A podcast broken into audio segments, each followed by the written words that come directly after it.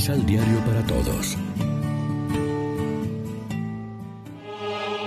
Proclamación del Santo Evangelio de nuestro Señor Jesucristo, según San Lucas.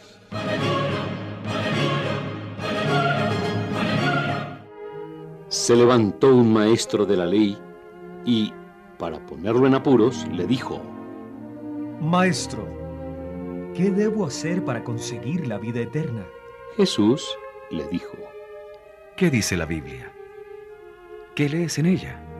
Contestó, Amarás al Señor tu Dios con todo tu corazón, con toda tu alma, con toda tu fuerza y con todo tu espíritu, y a tu prójimo como a ti mismo. Jesús le dijo, Tu respuesta es exacta. Haz eso y vivirás. Pero él quiso dar el motivo de su pregunta y dijo a Jesús. ¿Quién es mi prójimo? Jesús empezó a decir, Bajó un hombre de Jerusalén a Jericó y cayó en manos de los bandidos que lo despojaron de todo. Y después de haberlo molido a golpes, se fueron dejándolo medio muerto. Por casualidad bajaba por ese camino un sacerdote, quien al verlo pasó por el otro lado del camino y, y siguió de largo. Lo mismo hizo un levita que llegó a ese lugar. Lo vio, tomó el otro lado del camino y pasó de largo. Pero llegó cerca de él un samaritano que iba de viaje, lo vio y se compadeció. Se le acercó, curó sus heridas con aceite y vino y se las vendó.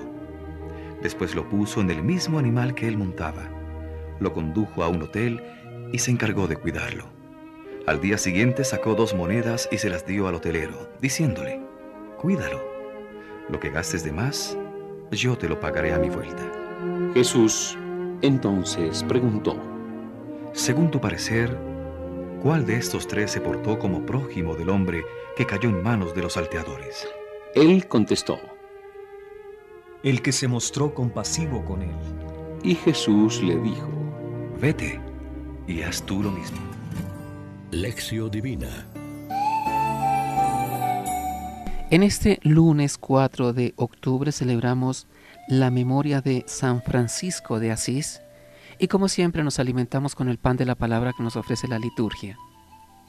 La de hoy es una de esas páginas más felizmente redactadas y famosas del Evangelio, la parábola del buen samaritano que solo nos cuenta Lucas. La pregunta del letrado es buena, ¿qué tengo que hacer para heredar la vida eterna? Jesús en primer momento lo remite a la ley del Antiguo Testamento, a unas palabras que los judíos repetían cada día, amar a Dios y amar al prójimo como a ti mismo.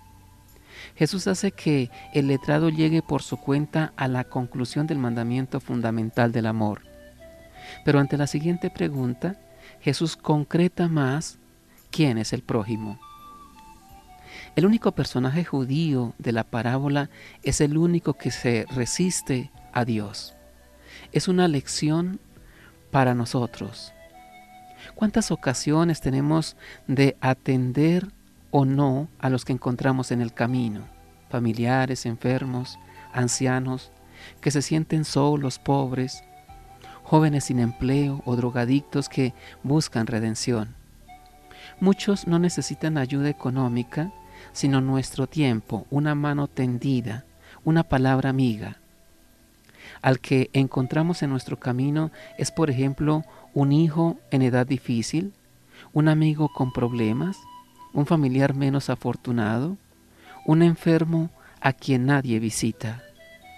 Claro que resulta más cómodo seguir nuestro camino y hacer como que no hemos visto, porque seguro que tenemos cosas muy importantes que hacer. Eso les pasaba al sacerdote y al levita, pero también al samaritano.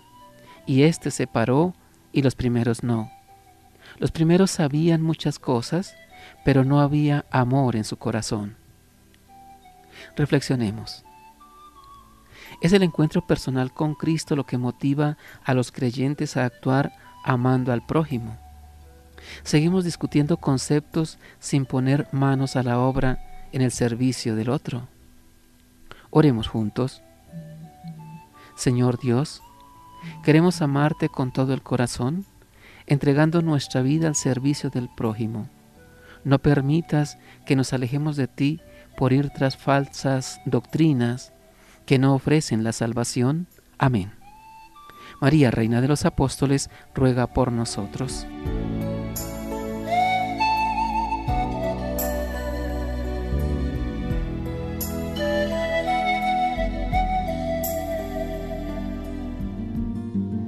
Complementa los ocho pasos de la Alexio Divina adquiriendo el emisal Pan de la Palabra en Librería San Pablo o distribuidores. Más información www.sanpablo.co Pan de la Palabra. Vive la reflexión.